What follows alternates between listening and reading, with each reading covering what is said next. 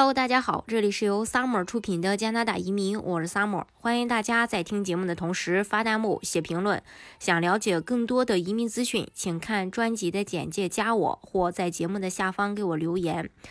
呃，在前两天的时候，大概是一月二十一日的时候，加拿大的 E 快速通道又进行了第一百七十四次的抽签儿。这次抽签主要针对的是 CEC，是加拿大有本地经验的候选人。邀请的新移民有四千六百二十六人，分数呢是四百五十四人。上次抽签的时候还是四百呃六十一，那上上次呢是四百六十八。从二零二一年开年以来到现在的抽签情况，加拿大移民局已经呃正式进入了一个隔周抽签、PNP 和 CEC 单独抽签的形式。不难看出啊，抽签的分数其实是有所下降的。这说明 PNP 和 CEC 池中候选候选人的这个高分竞争者已经在之前被捞走了，候选池内的竞争压力也逐渐的减少，越来越多的机会流向了低分申请人。数据显示，在2020年前十一个月里，加拿大新移民接待的数量是17万4千人，与政府计划的百分之一的年度人口增长目标差得特别远。在去年十月底，加拿大宣布了一项移民计划，目标是，呃，三年之内接收超过呃123.3万人。呃，在2021年。的这个配额中呢是四十点一万人，经济类移民配额占到了二十三点二五万，其中呢，E 快速通道是十万八千五百个，自雇移民和 SUV 创业签证一共一千个，经济试点包括呃护工护理项目、农业移呃移民还有北部试点一共是八千五百个，大西洋试点呢是呃六千个，而各省的省提名项目达到了八万零八百个。数字呢是比较乐观的，但是呃，跟目前这个疫情的情况，因为呃这个疫情还没结束，边境又没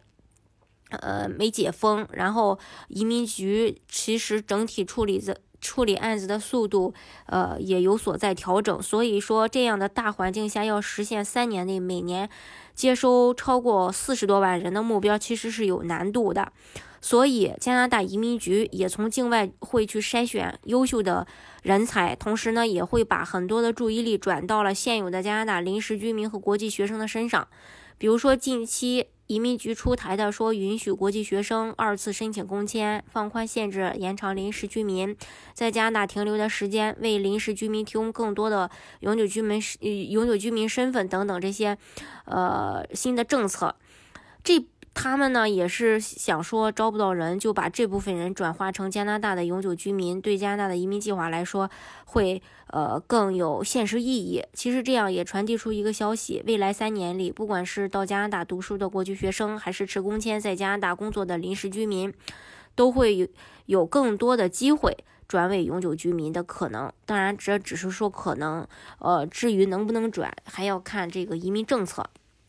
所以。大家呃可能会想说，那对于呃在中国境内的申请人来说，是不是机会就不多呀？对于没有计划走这个留学转移民途径的申请人，如果想尽快拿到身份的话，其实雇主担保可以作为考虑的首选。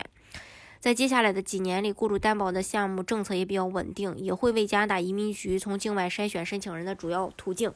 其实，呃，你像这个省提名项目，八万多千人，呃，八万。呃，是一省提名的话，各个省提名一共加起来每年招收是呃八万零八百人，再加上这个大西洋试点的六千多人，呃，这就是九万多人。另外，呃，在这些省提名项目里，大部分都是大家走了这个雇主担保，包括这个经济试点项目，呃，护工啊、农业、呃、移民啊，还有这个北部试点，都是其实都是雇主担保的一个驱动，呃。你看，这加起来的话，差不多，呃，得有，呃，九十万人了。其实还有一点就是说，在这个联邦 E 快速通道里的这十万多个名额里，也有很多的人也是，呃，有这个雇主担保，他的分有了个这个雇主作为担保，他的分数才够。所以说，其实，呃，最近这几年的话，整体来说，雇主担保整体的配额还是特别多的。呃，然后还有一点就是说，从这个试点移民，比如说 AIPP 到今年年底变为永久项目，就可以看出，呃，雇主担保未来在加拿大的移民政策当中，其实担任了一个非常重要的角色。所以，如果你们的条件做技术移民分数不够，然后留学又达不到这个留学的要求，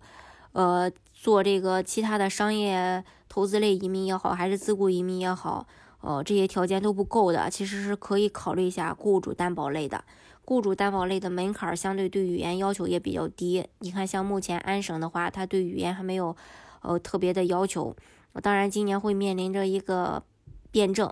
呃，可能之后也会要求语言。呃，但是像像萨省啊、AIPP 啊这些省份，呃，这些项目对这个申请人语言的要求也比较低。呃，适合那些不是语言不是特别好的申请人，而且又急于想快速拿身份的申请人，大家可以具体去了解一下雇主担保类移民的项目，去选一个最适合你的项目。当然，我说这个雇主担保也并不是说大家，呃，我就是都要要求大家都做雇主担保，你还是要根据你自己的情况来定。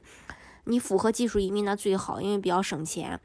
呃，如果说你有满足这个自雇的要求，满足呃联邦创业移民的要求，那你也可以去考虑一下这些项目。总之呢，就是希望大家能够呃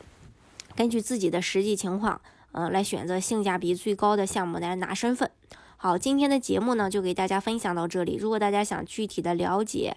加拿大的移民政策的话，欢迎看专辑的简介，加我或在节目的下方给我留言。